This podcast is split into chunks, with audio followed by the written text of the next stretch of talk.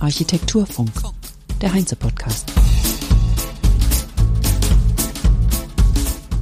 Herzlich willkommen zur 76. Heinz Architekturfunk-Episode am 29. September 2022. Ich bin Kerstin Kunekat und heute ist mein Gast Stefan Rappold von Benisch Architekten. Bevor wir in das Gespräch einsteigen, hier noch ein kleiner Hinweis. Vom 2. bis 4. November findet das Heinze Klimafestival statt. Und zwar in den Alte Schmiedehallen in Düsseldorf. Schirmherr des Festivals ist der Schauspieler und Umweltaktivist Hannes Jennecke, der neben den wichtigsten und bekanntesten Persönlichkeiten der Bauwende dort sein und eine Keynote halten wird. Weitere Keynotes kommen unter anderem von Professor Dr. Dr. Hans-Joachim Schellenhuber, dem Architekten Thomas Rau, der Professorin und Sachverständigen des Deutschen Bundestages Dr. Lamia Messari Becker und viele andere, Insgesamt könnt ihr 36 Keynotes von Klima-, Architektur- und BauexpertInnen hören, an 18 Workshops teilnehmen, 91 Fachvorträge mit Lösungen aus der Bauindustrie hören, 74 KompetenzpartnerInnen in der Ausstellung treffen und euch austauschen und netzwerken in mehreren Dialogzonen. Und am Donnerstag, den 3.11., ist abends die feierliche Verleihung des Heinz Architektur Awards. Der Glamour-Faktor ist also auch garantiert. Also drei geballte Tage, in denen auf 8500 Quadratmetern gut 3000 BauexpertInnen und BauentscheiderInnen informieren, diskutieren und voneinander lernen. Die Teilnahme ist kostenlos. Informieren und anmelden könnt ihr euch ganz einfach auf der Website klimafestival.heinze.de. Die ist natürlich verlinkt in den Show Notes. Und jetzt geht es los mit Stefan Rappold, den ich auf der Heinze Architektur in München getroffen habe. Bei mir sitzt Stefan Rappold von Benisch Architekten. Und zwar sitzen wir ja bei der Heinz Architektur. Ich stelle Sie kurz vor. Sie haben eine Schreinerlehre gemacht, was mir sehr sympathisch ist. Ich habe nämlich auch eine Schreinerlehre gemacht. Und das mag ich immer, die Kombination. genau. Schreinerlehre und Architekturstudium haben Sie gemacht und dann anschließend für verschiedene Architekturbüros gearbeitet, einschließlich Benisch und Partner. Und dann wechselten Sie 2000 zu Benisch Architekten. Mhm. Und dort haben sie unter anderem den Entwurf für ein neues Headquarter der World Intellectual Property Organization in Genf mitverantwortet. Das stimmt, ja.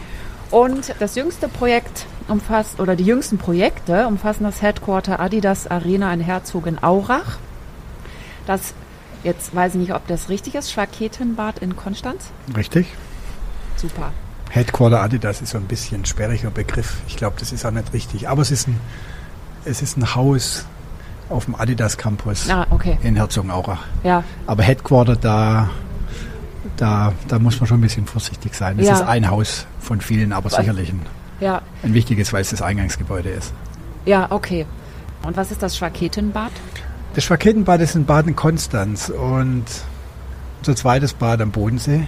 Wir haben ja schon alles in Friedrichshafen geplant und Konstanz hat ja eine relativ ich würde nicht sagen große Tradition, was Bäder betrifft, aber die haben ja mehrere Bäder, eine Therme und das Schwaketenbad ist eigentlich ein, man kann sagen, ein Sportbad mhm. mit so einem gewissen Familienanteil, mit Wasserrutschen, aber kein Wellness-Tempel. Okay. Also ein Bad für schon Ruhesuchenden, aber auch aktive Kinder, aktive Erwachsene, die eher schwimmen und Kurse. Und das war jetzt auch neu, also neu. Ja, das, da haben wir einen Wettbewerb gewonnen und das wurde jetzt letztes Jahr, nee, dieses Jahr, dieses Jahr im April feierlich übergeben und die sind alle sehr froh. Ein weiteres, was ich nenne, als das Edge Site in der Hamburger Hafen City. Oh ja, ja, das, das wird gerade gebaut. Das ist für uns in der Planung schon ein bisschen her, würde ich sagen, weil wir haben da ja, in den frühen Leistungsphasen, sage ich mal, ähm, sehr intensiv gearbeitet, bis so, äh, so eine Regeldetailplanung, so heißt das dann. Und dann wurde das äh, von einem Generalunternehmer übernommen und das ist gerade im Bau und es wächst und ähm, wir sind dann immer wieder oben und gucken so ein bisschen, nicht ob sie alles richtig machen, die machen das schon, aber es ist ein großes Vertrauen da und die fragen uns immer mal wieder, ob wir gucken können und ähm, wir glauben, es wird ein schönes Haus. Ja, ja, dann sind sie ja sehr beschäftigt. Also ich meine, dass, wenn die alle parallel laufen, ja, das ist ja schön. Ich möchte aber auch nicht ungesagt lassen, dass Sie natürlich Partner im Büro Benisch Architekten sind. Und zwar das Büro dort auch leiten, zusammen mit Stefan Benisch und Jörg Usinger. In Stuttgart. In Stuttgart, genau. Und zwar seit 2012. Zehnjähriges Jubiläum. Auch schon wieder. Meine Güte, wie die Zeit vergeht. Ja. Ja, und zwar, ja, das Smart Living Lab. Ich möchte mal ähm, von der Seite smartlivinglab.ch das Zitat vorlesen. Mhm. Das Smart Living Lab vereint die Kompetenzen der Eidgenössischen Technischen Hochschule Lausanne, der Hochschule für Technik und Architektur Freiburg und der Universität Freiburg in den vier Forschungsgebieten Bautechnologien, Wohlbefinden und Verhalten, Interaktionen und Designprozesse sowie Energiesysteme. Seit Ende 2015 übt es seine Forschungstätigkeit am Innovationsstandort Blue Factory in Freiburg aus. Hier entsteht ab 2021 auch ein eigenes Gebäude. Und das ist Ihr Gebäude. Das ist das, ja, das ist das Gebäude, das wir als Architekten zumindest mal verantworten. Ja. Unser, unseres ist es ja nicht, aber ja. wir, wir, Klar. dürfen es planen. Sie sind nicht Bauherren, das ja, muss man genau. mal dazu sagen, weil manchmal ist man ja als Architekt auch Bauherr, wie wir auch schon im Podcast hier gehört haben. Aber nein, natürlich sind Sie hier nicht Bauherr. Wie sind Sie an den Auftrag gekommen? Das ist ja lustig. Also ich sage immer so, wir, wir, wir interessieren na, wir, wir bewerben uns überall dort, wo wir meinen, dass, das könnte was Interessantes sein und was uns auch Spaß machen könnte. Und das war so eine, es war kein richtiger Wettbewerb, sondern es war eigentlich eine Art Workshop-Verfahren, wo wir daran teilgenommen haben mit äh, vier anderen Teams. Wir waren auch zusammen in unserem Team mit Tragwerksplanern und ähm, Haustechnikern. Und es war ein sehr offenes Verfahren ne, mit den Beteiligten, die Sie gerade benannt haben, ähm, die alle in ihr Input, Input reingebracht haben und alles ähm, im Workshop immer wieder hinterfragt haben, was wir da so ähm, vorgeschlagen haben und an Ideen kreiert haben. Und das Interessante deswegen, war deswegen, weil ähm, normalerweise laufen, laufen Architekturwettbewerbe im stillen Kämmerlein ab, ganz anonym. Ähm, manchmal gibt es Workshop-Verfahren, wo wir zusammen mit dem Bauherrn was besprechen. Da war alles transparent. Da wussten wir, was die anderen machen, die anderen Teams wussten, was wir machen. Ähm, und es war eine, ja, eine ganz besondere Erfahrung, weil eigentlich meint man immer, man kann beim anderen was abgucken.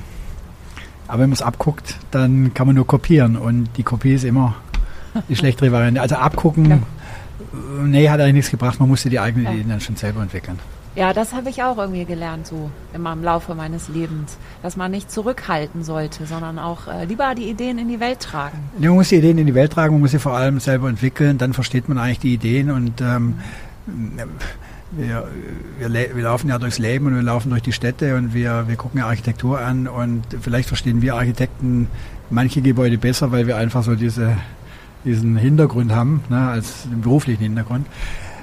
Aber ähm, man kann nicht nur gucken und meinen, man hat alles verstanden, man muss es selber entwickeln, dass man dann auch kapiert, ähm, was es dann tut und dann muss man es dann auch dementsprechend erklären können, wenn einer anderen fragt. Ja, trotzdem stelle ich mir das schwer vor. Es ist ein Workshop, wo eigentlich ja Architekturbüros, die in großer Konkurrenz zueinander sind, weil es ja immerhin auch um einen mhm.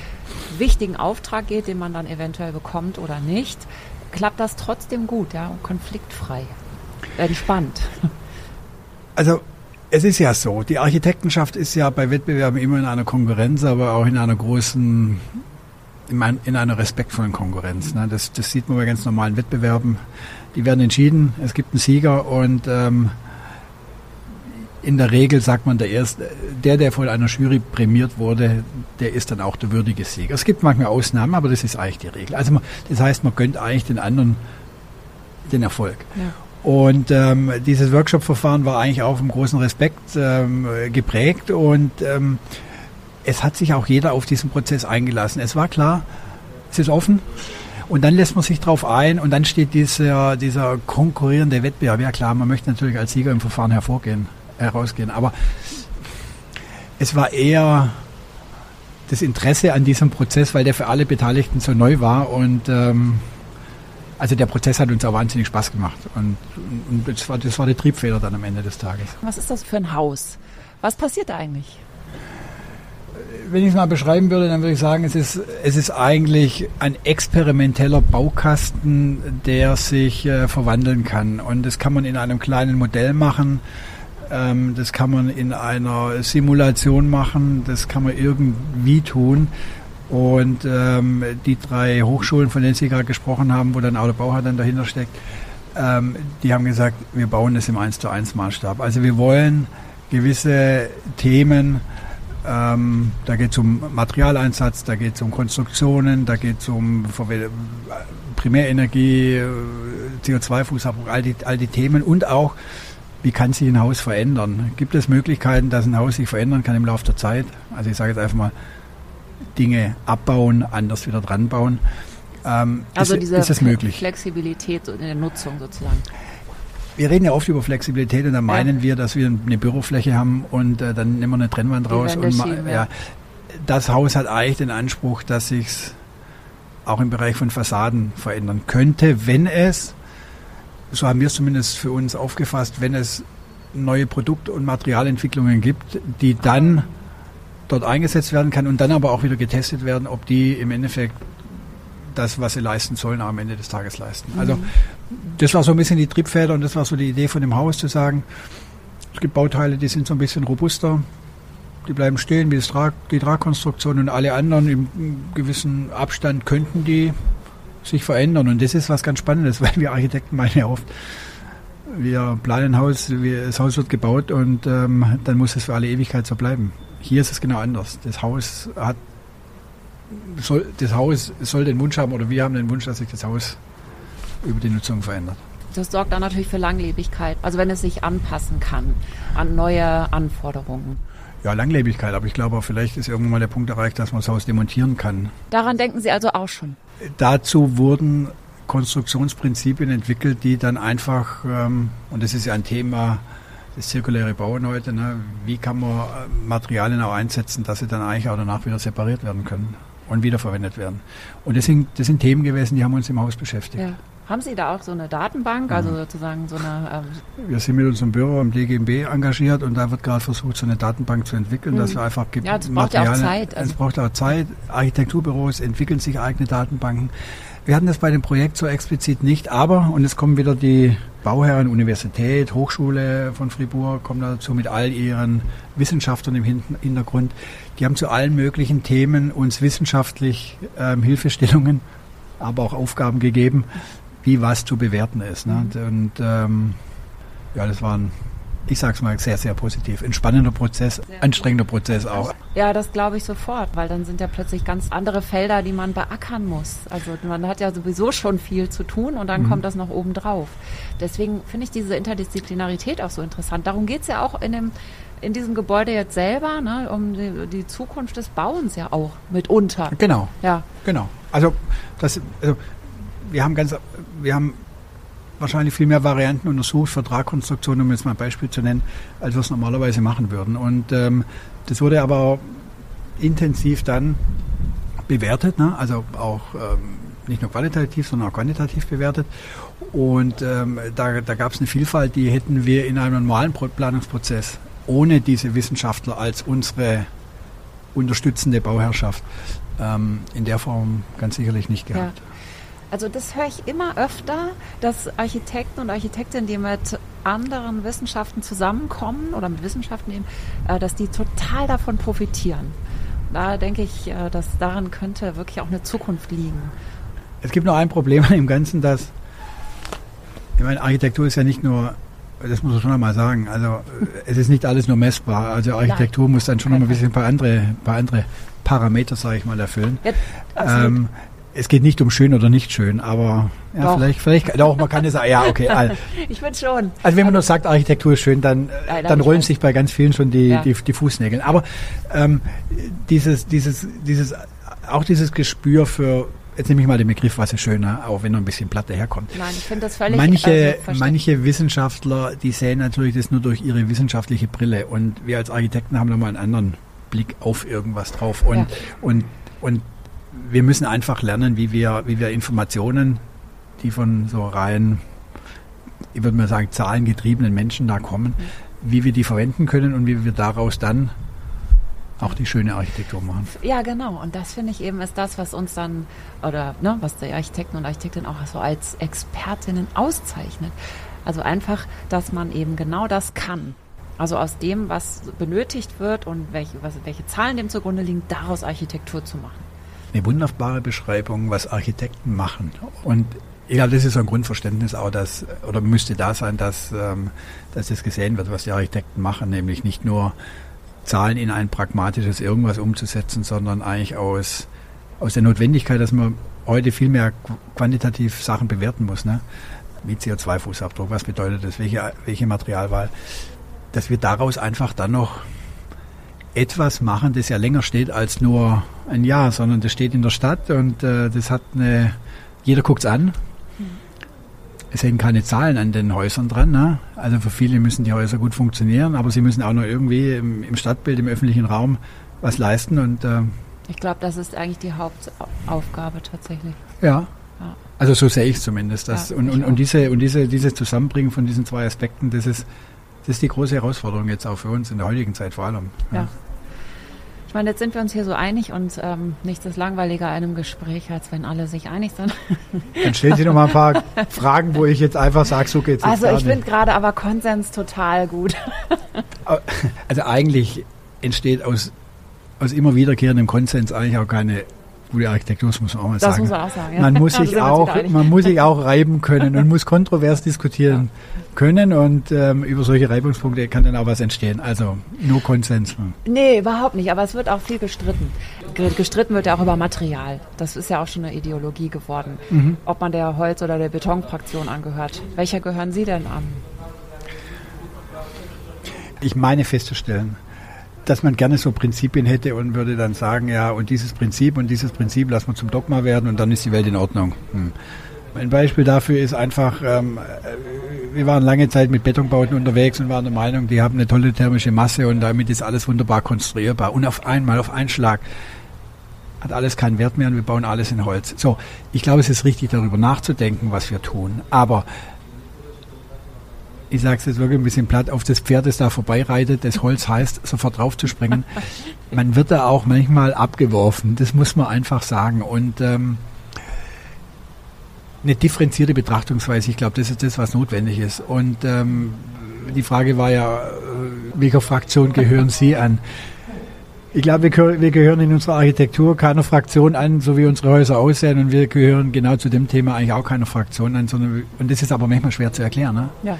Zu sagen, lass es uns untersuchen und dann kommt was raus.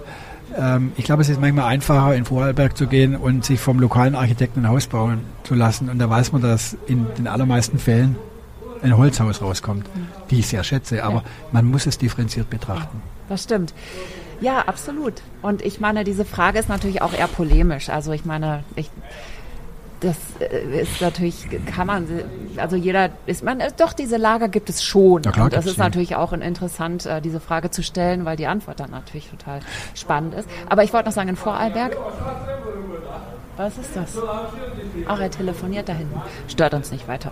Ähm, Genau, ein Architekt in Vorarlberg, der ein äh, Betonhaus gebaut hat und auch gesagt hat, das war jetzt CO2-freundlicher, weil es auch vor Ort war. Also man muss immer auch gucken, Ort Beton ist nicht zwangsweise schlechter aufgestellt als ähm, Holz. Es ist natürlich bei der Herstellung von Beton entsteht CO2 und so weiter. Das ist auch ein Problem. Also da diese ganzen Dinge, da finde ich ja wieder gut, wenn die Wissenschaft uns hilft und mal wirklich einfach klare Zahlen, dass man das auch wirklich unabhängig mal feststellen kann. Und dann kann man auch von als Architekt und Architektin von Projekt zu Projekt entscheiden. Ja. Und dann weiß man auch genau, das hat jetzt den Vorteil und das hat den Nachteil und, und, und dann kann man die richtigen Entscheidungen treffen.